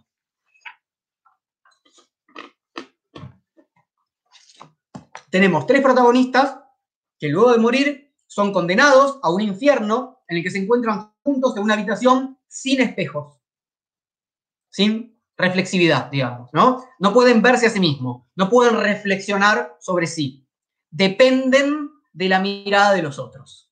Y ahí viene la famosa frase, ¿no? El infierno son los otros, ¿no? Ya, sabemos por qué. Porque yo no puedo, ¿no? Eh, digamos, no puedo acceder a mí si no es a través de la mirada del otro, pero tampoco puedo acceder al juicio del otro, controlarlo, etcétera, etcétera. Es un enorme problema, justamente, que acá se agrava porque en esta habitación infernal no hay noche y no hay posibilidad de apagar la luz. Panóptico, absoluto. Entonces, tenemos tres personajes. Garcín, que es el hombre del grupo, dice así un pequeño relámpago negro, una cortina que cae y se levanta, el corte ya está, el ojo se humedece, el mundo se aniquila. No puede usted saber qué refrescante era. Cuatro mil reposos en una hora, cuatro mil pequeñas evasiones. ¿Qué cosa? El parpadear. No puede ni parpadear. El parpadeo es ¿no? un pequeño corte, un pequeño no sentirme mirado, ¿no? Entonces, eso era antes. En este infierno hay que vivir con los ojos abiertos para siempre. Garcín es el que tiene miedo frente a la mirada de Inés, por ejemplo. ¿no? recuerden, ¿no? Miedo, orgullo, vanidad. Eh, orgullo, vanidad es lo mismo, vergüenza, ¿no? Entonces, ¿por qué Garcín tiene miedo ante la mirada de Inés? Porque Inés es de los tres personajes la que más claramente se mantiene en el lugar de la conciencia libre. Inés dice, por ejemplo, yo sé lo que digo. Inés dice, yo me siento siempre desde el interior. ¿no? Inés dice, quiero elegir mi infierno, quiero mirarlo con todos mis ojos y luchar a cara descubierta. ¿Sí? Inés es claramente para sí. ¿no? Entonces, la mirada ¿no? de un sujeto libre genera en Garcín miedo. La tercera protagonista, ¿no? tenemos a Garcín, a Inés, ¿no? es la bella Estel. La bella Estel es la vanidosa que acepta ser un objeto para la mirada de los otros. ¿Qué dice? Me veía como los demás me veían. No acepta el juicio del otro. Le dice a Inés eso, por ejemplo. O le ruega a Garcín que la mire. Le dice, por ejemplo, ¿no? Recuerden que todos tienen que estar con los ojos abiertos todo el tiempo. Le dice, se lo suplico, usted no tiene más remedio que mirar algo. Al fin de cuentas, yo soy más agradable de ver, ¿no? Como mirame que yo soy linda, por lo menos ya que tenés que mirar. No puede vivir sin la mirada del otro porque aceptó su lugar de objeto. Entonces, pero en esa habitación sin espejos, de todas maneras, hasta Estel se da cuenta de que depende absolutamente de la mirada ajena y termina afirmando, qué irritante, no puedo ya juzgar por mí misma hay un momento en que Estel dice, eh, esto es demasiado exagerado respecto a la imposibilidad de juzgar por mí misma. Entonces, porque no se sabe cómo nos mira el otro. Entonces, hay una encerrona, dice Sartre, es muy interesante esto. Eh, ¿Siguen viendo bien los de YouTube? Creo que sí. Ahí me puse un momento que se veían. Hay una encerrona en la vanidad. No funciona. Porque siempre voy a estar inseguro, por más bella que sea Estel, siempre va a estar insegura respecto a cómo, demás, cómo los demás y las demás la juzgan. Entonces, no podemos más acceder a nosotros mismos, quedamos esclavizados y quedamos a merced del juicio ajeno. Garcín, en cambio, oscila entre el miedo y la vergüenza, dos afectos desde los cuales se puede intentar retomar el lugar de juez. Por ejemplo, despreciando a una bella mujer como Estel. ¿no? Es Inés, quien más claramente comprende su papel, ¿no? Es Inés, de los tres personajes, dice, por ejemplo, eh, solo soy la mirada que te ve, solo soy la mirada que te ve, solo este pensamiento incoloro que te piensa.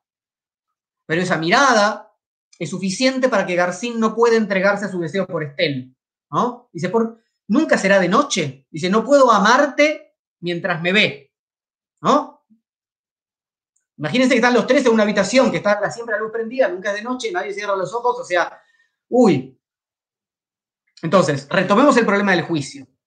Dijimos que el ser mirado suspende el juicio propio, en tanto soy objeto de un juicio de otra conciencia, como le sucede a Estel. Acá tampoco la suspensión del juicio es pensada como total, sino como una posición en la que un polo suspende a otro. En tanto soy objeto, no puedo juzgar, pero a la vez, como no, soy simplemente para otro, sino que soy también para sí, intento recuperar mi posición de juez. Y intento objetivar a mi vez al prójimo, como hace Garcín cuando lean la obra de teatro, a puertas cerradas, si no lo leyeron, van a ver que esos juegos están todo el tiempo presentes. Bien, última sección. Para terminar con el juicio de Dios. Recordemos que tomo el título de esta última sección del el texto de Antonín Artaud, para terminar con el juicio de Dios. Entonces, vamos con esta última sección. Es un cierre sintético, mucho más corto, con Quiñar, con Pascal Quiñar. A ver, hay una especie de llamada, pensemos esto, hay una especie de llamada sorda que indica que hay que retirarse del foco en el que demandamos ser vistos hay un momento, ¿no? Donde esa situación de Estel, de querer ser visto todo el tiempo, hacer vivos todos los días, mañana vamos a hacer otro. Es un desastre esto, ¿no? Para esta charla. Como, como si esa llamada nos anunciara un nuevo modo de vida, que sale del centro, ¿no? Que huye de los espacios de visibilidad, que son diversos los espacios de visibilidad, porque las miradas que nos atraviesan son múltiples. Bueno, Pascal Quignard Pascal Quignard, este escritor, pensador, ensayista, francés vivo, trabajando hoy en día. Pascal Quiñar acá tiene uno de sus libros, Crítica del Juicio, ¿no? Pero hoy voy a leer un poco de esta novela que se llama El amor puro. ¿Mm? Sabe de estos movimientos, porque Pascal Quiñar renunció a ocupar algunos espacios muy prestigiosos en el mundo cultural francés, se retiró a escribir como una especie de monje que se retira a la abadía. Quiero cerrar entonces esta charla con algunas palabras sobre la novela de Quiñar que se titula El amor puro. El amor puro. Es importante esto de lo puro porque ustedes saben que el concepto de lo puro tiene una rica historia en la filosofía y en la teología. La pureza es una condición rara, difícil de hallar y funciona en algún sentido como una garantía, ¿no? Debido a su falta de contaminación, ¿no? Lo puro no está mixturado, no está contaminado, es próximo, es garantía de lo sagrado, es garantía de lo absoluto. Entonces, buena parte de la historia de amor que está acá, en el amor puro de Quiñar, señala justamente al cuerpo como el culpable de esa mancha que arruina la pureza del conocimiento o la pureza del amor. ¿No? Clásico, podemos pensar en Platón, en el cristianismo. Ahora, en esta novela, la historia de amor que hay desafía los cánones tradicionales de la pureza sobre todo porque uno de los protagonistas es el padre Guimerá, un religioso, un padre, es un sacerdote, cuyo amor carnal con una criada pone una y otra vez en crisis la pretendida pureza del amor divino. El padre Guimerá, amor carnal con una criada, preciosa novelita, corta, maravillosa, el amor puro.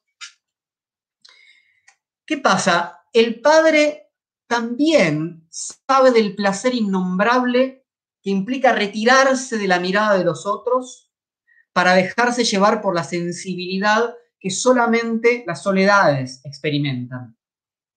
En esos momentos lejos de los otros, el padre Guimerá componía con su laúd una música de una tristeza conmovedora, cuando creía que nadie lo miraba y cuando creía que nadie lo escuchaba. Dice el texto. Era feliz porque no oía nada humano que pudiera perseguirle y al mismo tiempo ningún oído humano podía oírle ni quedar seducido por el dolor de los cantos que de pronto se apoderaban de su espíritu. La música es central en la obra de Quiñar, sobre todo como posibilidad de, de transitar un sendero que aparece como una obsesión en los escritos de Quiñar, que es el de lo anterior al lenguaje. ¿no? Quiñar se interesa mucho por aquello que pasa antes del lenguaje. La música podría ser entonces una posibilidad de habitar nuevamente una experiencia que desgarra desde una solicitud constante, el deseo de abandonarse a un afecto innominable, algo previo al lenguaje. La música y el amor carnal tienen esto en común. Se hacen más intensos con los ojos cerrados. En la oscuridad la que suspende las categorías tradicionales del juicio. Solo allí el amor puede ser puro. Les leo un poquito de la novela. La oscuridad une lo que la mirada separa. En este siglo y en sociedad, una mujer no puede ver sin ser vista. Todo auténtico hombre, toda auténtica mujer prefiere ser antes que ser contemplado. Fíjense Juan, Sartreano, con los asteriscos del caso. En la invisibilidad, al dejar de verse sometida a las miradas, deja de verse sometida a los deberes que le obligan a aceptar en su apariencia, la educación y la necesidad de gustar más de lo que debe hacerlo el hombre, puesto que éste no concibe, ¿no? La mujer está más sujeta a esta mirada, lo sabemos, ¿no? Por eso el ejemplo que pone Sartre con Estel. La mujer se desviste súbitamente de su seducción, abandona de pronto su papel, no teme ya juicio alguno. Bien, ¿qué se hace? Se apaga la luz. Pero, ¿cómo huir de la mirada divina? La omnipresencia de la vergüenza es una lámina delgada y resistente que impermeabiliza la piel. Sigue estando ahí como un, ¿no? es como haberse bañado en algo que ¿no? impermeabiliza en el sentido de, sus posibilidades de afectación, de, su sensibilidad. Es en la obra de Sartre ¿no? En la puerta cerrada, donde Garcín le dice a Estel, no puedo amarte mientras me ve, no puedo. Es Sartre con su admonición, si el otro es otro absoluto, si el otro no es objetivable por mi mirada, ¿y cómo podría ser Dios mirado por mí? Recuerdan que Sartre decía, si aceptamos esto estamos en problema. Entonces, no hay posibilidad de escapar a un juicio. Este aspecto obviamente no está en Foucault, ¿no? Pero hay una raíz teológica, aún para el poder disciplinario, no solamente por la vida organizada de los monasterios, que es donde Foucault empieza a eh, hacer su historia, digamos, de la disciplina, sino por la mirada divina, la importancia del examen en detalle. La importancia del examen en detalle que va a ser fundamental para la anatomopolítica. Es decir, no hay nada que no vaya a ser mirado. Tenés que sentirte mirado, ¿no? Todo el tiempo, aún en lo más ínfimo. Retomo muy rápidamente vigilar y castigar. Muy rápidamente. La cuestión del detalle. Quiero leerles. Dice Foucault. El detalle era, desde hacía ya mucho tiempo, una categoría de la teología y del ascetismo. Todo detalle es importante, ya que a los ojos de Dios no hay inmensidad alguna mayor que un detalle. Entonces, entonces, volvamos a el amor puro. Los encuentros de Lina, la criada, y el padre Guimerá ocurren en ese mundo previo al hágase la luz en el que todo es posible. Y por eso es un amor puro. Les leo una última. Un último fragmento. Dice, para Lina, el padre era música y noche. En la oscuridad de la noche, el placer le desbordaba y se volvía impaciente. El tiempo restante era un sacerdote, una conciencia, una corriente del lenguaje, un hombre, es decir, un ensamblaje de miedo a estar solo, de temor al ridículo, de espantos de vanidad y del perpetuo y angustiado dominio de sí mismo. Ahí está todo Sartre, todo lo que leímos hoy. ¿no? Decir, cuando sale de la oscuridad es el, es, el, opuesto de a puerta cerrada de Sartre, ¿se entiende? Digamos, donde recuerden que a puertas cerradas, pero absolutamente iluminado, sin la posibilidad ni siquiera de parpadear. Ahora, otra vez, para Lina el padre era música y noche. En la oscuridad de la noche, el placer le desbordaba y se volvía impaciente. El tiempo restante, ¿no? Cuando no estaba en la oscuridad de la noche, era un sacerdote, una conciencia de ser mirado, una corriente de lenguaje, un hombre, es decir, un ensamblaje de miedo a estar solo, de temor al ridículo, de espantos de vanidad y del perpetuo y angustiado dominio de sí mismo. Lo que la palabra amor nombra no sería otra cosa más que el encuentro de los cuerpos sin testigos. La pureza del amor podría darse solamente cercenando la mirada divina, cuya función es ejercer el juicio absoluto. No hay amor si hay Dios. No hay amor puro si hay mirada divina. Dios arruina como voyeur absoluto eso que está sucediendo. Quiero cerrar para que podamos conversar un poco esta charla leyendo a Nietzsche, para variar. Eh, este es el aforismo 140 de la Gaia Ciencia o la ciencia jovial, porque pone en evidencia justamente eh, en dos líneas el conflicto entre el juicio de Dios y la posibilidad del amor que atraviesa nuestra sociedad judeocristiana. El aforismo 140 se titula maravillosamente Demasiado judío, demasiado judío. Y dice así, un Dios que quería llegar a ser objeto de amor tendría que haber renunciado, en primer lugar, a juzgar y a la justicia. Un juez, incluso un juez clemente, no es objeto de amor el fundador del cristianismo no fue lo suficientemente sutil en este punto como judío. Es decir, ¿qué quiere ser? Pensemos, esto es maravilloso, ¿no? ¿Qué quiere ser Cristo? ¿No? ¿Qué pretende, ¿no? Cristo bajando. O sea, dejar de ser simplemente el Dios del juicio, ¿no? El Dios de las tablas de la ley, el Dios judío, el Dios Padre, y pasar a ser sobre todo el Dios del amor. ¿No? Por eso la relación entre juicio y amor con la que cerraba con ¿no? Quiñar. Pero, ¿qué pasa? Como Jesús era judío, dice, ¿no? Demasiado judío, seguía, seguía juzgando. Eh, yo esto lo suelo decir mucho, pero por ejemplo, cuando, cuando Jesús le dice a la mujer adúltera que, lo, que la perdona, eso no es amor, porque primero la juzgó, la declaró culpable y luego la perdona. Si ese acto, ¿no? Fuera un acto amoroso, no habría, ningún, no habría nada que perdonar. Todo perdón implica un juicio de culpabilidad previo. Es decir, Jesús llega y dice, son todos culpables en última instancia, ¿verdad? Lo, lo que le dicen los otros hombres que querían apedrear a la mujer adúltera. Son todos culpables, ¿no? Son seres caídos. Entonces, no hay amor hasta que no se pueda suspender la mirada vergonzante ¿no? de, juicio sobre el otro. No hay amor posible.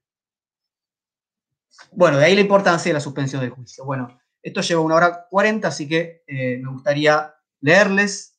Les agradezco mucho por quedarse todo este tiempo acá. Vamos a conversar un poco. Eh, tenemos unos 20 minutos. Eh, voy a activar acá los comentarios. Les recuerdo, entre tanto, que entren a tacerdefilosofía.com.ar vayan a Filosofía la Gorra y colaboren con los espacios culturales. Les agradezco a quienes ya lo hicieron. Bien, empiezo a leer algo en YouTube. Si no hay amor puro bajo la mirada divina, ¿aplica lo mismo bajo la mirada del otro? Claro. Claro, sin dudas. Salvo que se jueguen otros tipos de cuestiones eh, que interese la mirada del otro y ahí haya otro tipo de, eh, Diego dice Le Corbeau, no comprendo muy bien por qué Foucault no estaría de acuerdo con Sartre en cuanto a su concepto de libertad. ¿Podrías ampliar un poco sobre qué entiende Foucault por libertad? Muchas gracias. Bueno, eh, para, para, Sartre la libertad es esencial a lo humano, básicamente. Y em, para Foucault no hay esencia de la libertad, no hay, no hay universal libertad en ningún caso. Eh, para Foucault lo que podemos definir como libertad es algo que se juega en un momento determinado de acuerdo a las posibilidades de actuar eh, o, no actuar o ser impedido de actuar, es algo histórico, es algo que se define en, las relaciones de poder, en, esos entramados. Si te interesa profundizar un poco en esto, por ejemplo, hay una, de las clases del nacimiento de la biopolítica de Foucault, trabaja sobre eso. Ahí dice Foucault explícitamente, no creo en la libertad como un universal. y nos explica un poco esto que yo dije rápidamente. Bien. Eh, hola, luego podrías pasar los nombres de los libros. Sí, claro. Eh, eh, vamos a subir una foto. Está en las redes sociales la foto con todos los libros y después lo volvemos a poner. Hay otros libros que yo aprovecho para recomendar, entre tanto. y pensé que por ahí tenía tiempo de trabajar hoy, pero como se dan cuenta, se hizo muy extenso. El sexto y el espanto de Quiñar, maravilloso, tremendo, imperdible libro. Y un libro que se llama La Nuit Sexual, la, Noche Sexual, donde, eh, digamos, lo que acabamos de trabajar en relación a esta novela que se llama El Amor Puro, ¿no? La cuestión de la, del desvío de la mirada, de la nocturnidad, etcétera, eh, lo que hace acá Quiñar es trabajar con un montón de, pinturas eh, y, digamos, de representaciones visuales, de pinturas sobre todo, y ver este, este, jugarse de la noche sexual en la historia, digamos, del arte occidental, con unos textos maravillosos, es una preciosura eso. Bueno, vuelvo a leer un poco. A ver, un saludo de Colombia, Jason. Saludos a la querida Colombia. Eh, Martín Cohen, ¿qué hacemos con la suspensión de juicio y la mirada apolítica que buscaría sustraerse o evadirse de emitir algún juicio? Bien. Por eso hay que tener cuidado y no pensar que cuando hablamos de suspensión del juicio hablamos siempre de lo mismo. ¿No? Es decir, a mí me interesa eh, esto en el siguiente sentido. Sartre dice, por ejemplo, ¿no? Eh, ser trascendente, ser libre, en última instancia, es juzgar. Nietzsche dice, vivir es juzgar, desde otra perspectiva, pero está claro que uno puede pensar entonces que suspender el juicio es, ¿no? Como decimos ahí, Martín, creo si te entiendo bien, bueno, eh, soy neutral, no me meto con nada, es nihilista, de acuerdo a Nietzsche, es no aceptar mi libertad, de acuerdo a Sartre, ¿no? O sea, es eh, estar en algún sentido en un lugar de objetividad, de neutralidad, etc. Bueno, me parece que hay que pensar, o, a mí me interesa pensar también la suspensión del juicio como un lugar de transformación del juicio. ¿No? para que, para que un tipo de juicio deje de ser, por ejemplo, un tipo de juicio dogmático, un tipo de juicio que cosifica al otro o a la otra, etcétera, deje de operar en mí como un hábito, seguramente tenga que suspenderlo. Y después pueda juzgar de otro modo. No se trata de suspender y quedarme en la suspensión. Se trata de la incertidumbre y no la serenidad de la ataraxia, como decía Sexto Empírico, de la línea escéptica antigua, de suspender. ¿Qué es lo que suspende el juicio en mí? Yo no lo pienso tanto como una cuestión de yo voy a conscientemente suspender mi juicio. Me interesa más lo que dice Sartre, lo que dice Nietzsche, en otra línea que hoy no, trabajé, ¿no? De que, de algo hace que un tipo de juicio se suspenda en mí. Otro juicio más fuerte, un juicio de un otro, una irrupción, ¿no? Bien. Dorita Severio pregunta qué relación existe entre el Foucault de vigilar y castigar y el antiedipo. Eh, no sé, no mucha me parece en ese punto. Eh, hay otros, digamos, hay otro Foucault que es más lector de Antipo y viceversa. Quizás haya relaciones, ahora sí, como rápidamente, no me, parece que haya mucho por ahí. Eh, en fin. Nicolás Segovia me explotó la cabeza, maravilloso. En las historias está la biografía, gracias. Mi juicio sobre este vivo, la primera vez que te veo, excelente, muchas gracias, porque esto es estar abajo la mirada ajena. ¿Algún taller tuyo sobre esto? Eh, no, ahora vamos a hacer un taller maravilloso, momento del chivo, ya que alguien pregunta, pregunta por ahí Celeste Fantini, ah, que participa del taller sobre Nancy. Están a tiempo de anotarse, están a tiempo de anotarse si quieren. Eh, sobre el concepto de cuerpo, eh, Nancy. Em, Javi Punlay, ¿cómo estás? ¿Podrías explicar la frase de Nietzsche cuando miras un largo tiempo al abismo, este mira también dentro de ti? Bueno, em, podría. No sé si podría, me llevaría tiempo, pero eh, diría para empezar esto, que, que em, no hay una posición, otra vez, hablando, pensémoslo un poco sartreanamente, ya que estuvimos un poco hoy con Sartre, ¿no? no hay una posición de, eh, ¿no? de ser sujeto pleno y mirar al abismo, ¿no? como si fuera algo, un mundo cósico, etcétera, sino que uno se involucra con eso. Nietzsche es mucho mayor, para mi gusto, o, de otro tipo ese involucramiento.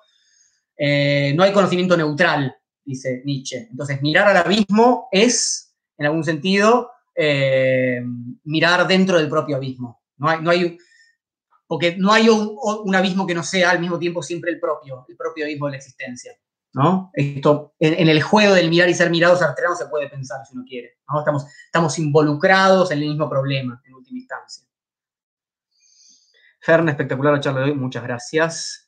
Lautaro, Sartre tiene una visión cartesiana, ¿podés ampliar esto a diferencia de Nietzsche? Sí, una visión cartesiana quiere decir hay un cogito. De hecho, por ahí en una de las frases que leí de Sartre, hablé del cogito. Hay una conciencia individual y luego una autoconciencia, el cogito es una, conciencia que es una autoconciencia.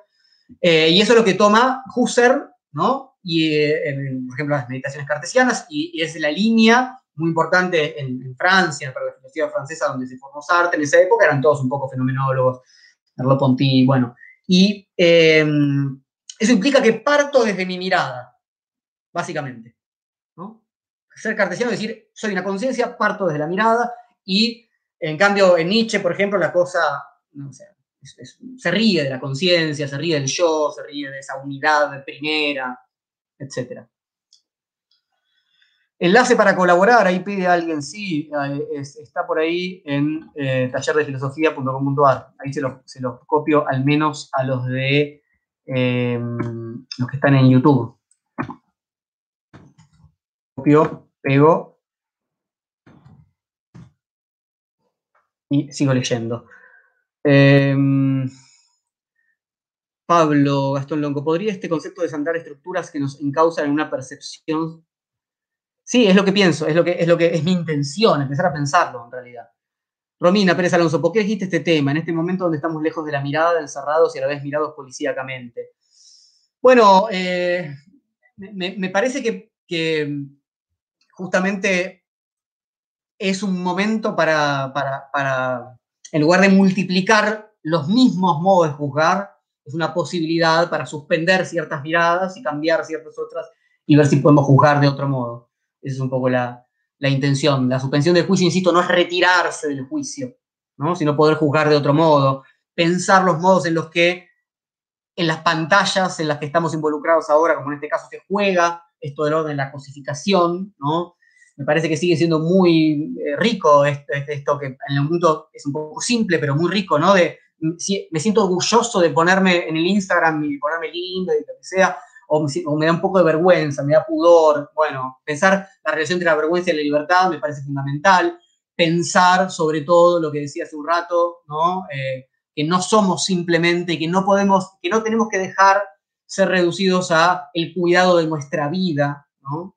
Porque eso implica negar la libertad, negar el riesgo, etc. Bueno. Em, bajo un poco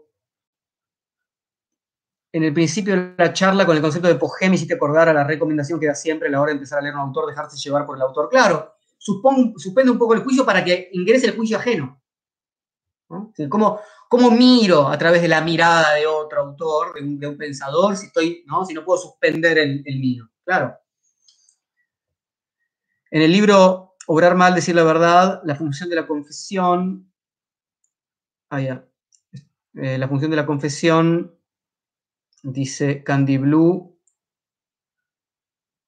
Em, también habla de juicio, el examen de conciencia y la confesión como forma de perdón. Sí, obrar mal, decir la verdad, enlaza con el, problema, como vos bien decís, de la confesión en eh, la voluntad de saber, etc. Y ahí, sobre todo respecto al derecho.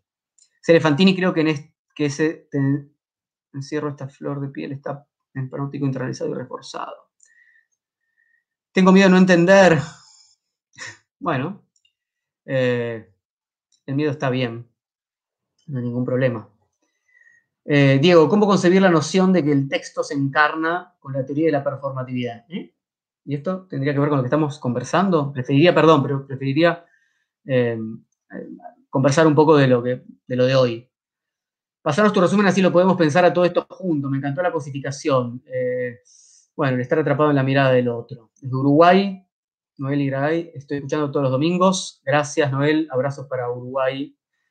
Em, ah, sí, vamos a resolver la cuestión de anotarse en los talleres, Noel.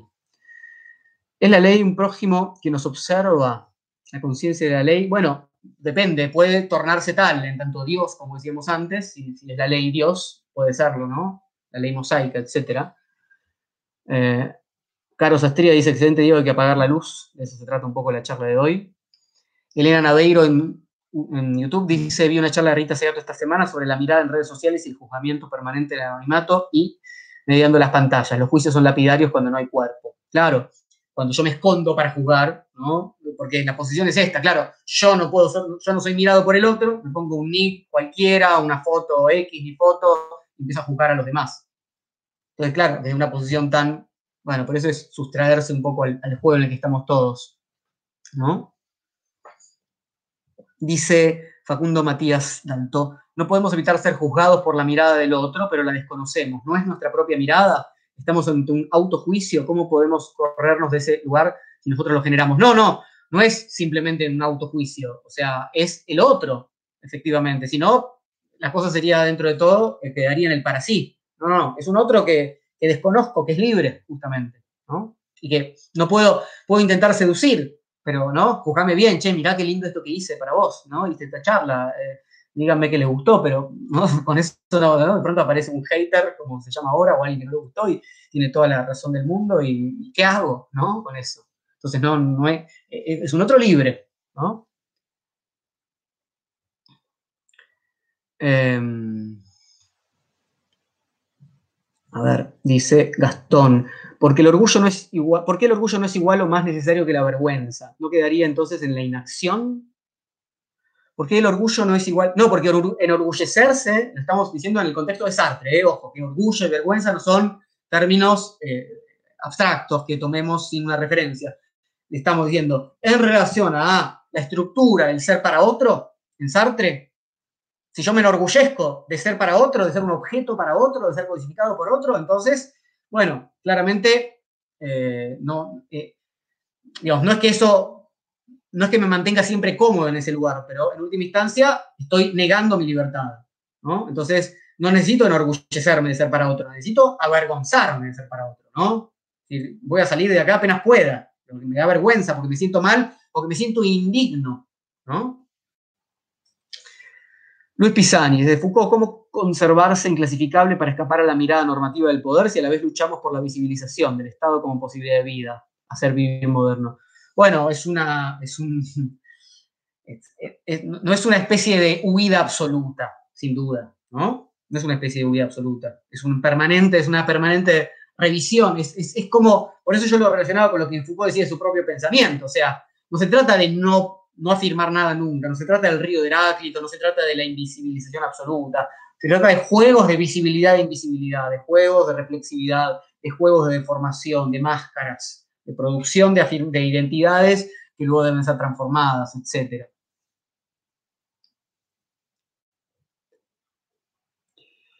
Dice Zampa, en una clase de filosofía antigua creo que mi profesor usó una frase, suspensión de la experiencia inmediata.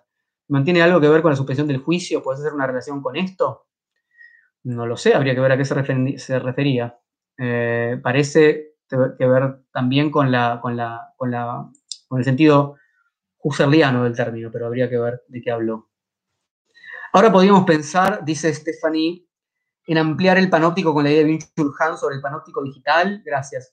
Sí, no, no, no tengo muy presente ahora la cuestión de, de Han, pero sin dudas, que que el, si, esto, estamos hablando de estas redes sociales, Instagram, YouTube, Facebook, claro que es un panóptico digital, sin duda. ¿Qué rol debería cumplir el examen en la educación? Ayer o hace dos días, el viernes, dimos una, tuvimos una, charla muy linda con mi amigo Juan Pablo Vázquez sobre este tema, ah, donde pasamos por el tema del examen en la educación.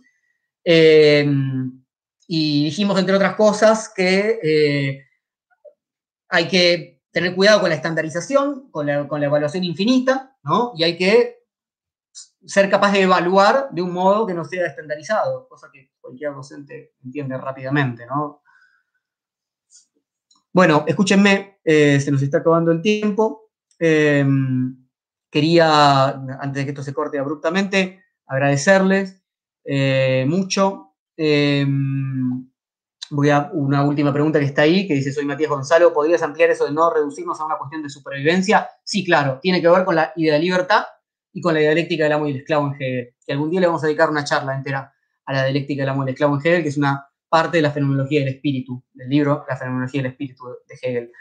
Cuando Hegel dice, cuando Hegel habla del, modo en que nos hacemos libres, o sea, que nos hacemos humanos, espíritu, en términos de Hegel, dice que lo hacemos arriesgando la vida por puro prestigio, en lugar de querer, como un animal, ¿no? Solamente arriesgar la vida por comida o por algo que, donde se juega la vida. Es decir, cuando puedo despreciar mi vida biológica, cuando puedo despreciar mi coseidad, mi objetividad, como decía Isartre, cuando no, simplemente tengo miedo, ¿no? sino que la libertad me pone, es lo que Kant también llamaba la sublimidad, ¿no? la sublimidad del guerrero que decide ante, un, un ejército mayor igual salir a enfrentarlo. Eso da cuenta de, en Kant, una moralidad libre, ¿no? en Hegel, de el hacerse, la libertad, ¿no? y en la situación en la que estamos, eh, no ser simplemente un número en, la, en un panel de control de los epidemiólogos y los higienistas. ¿no? Otra vez,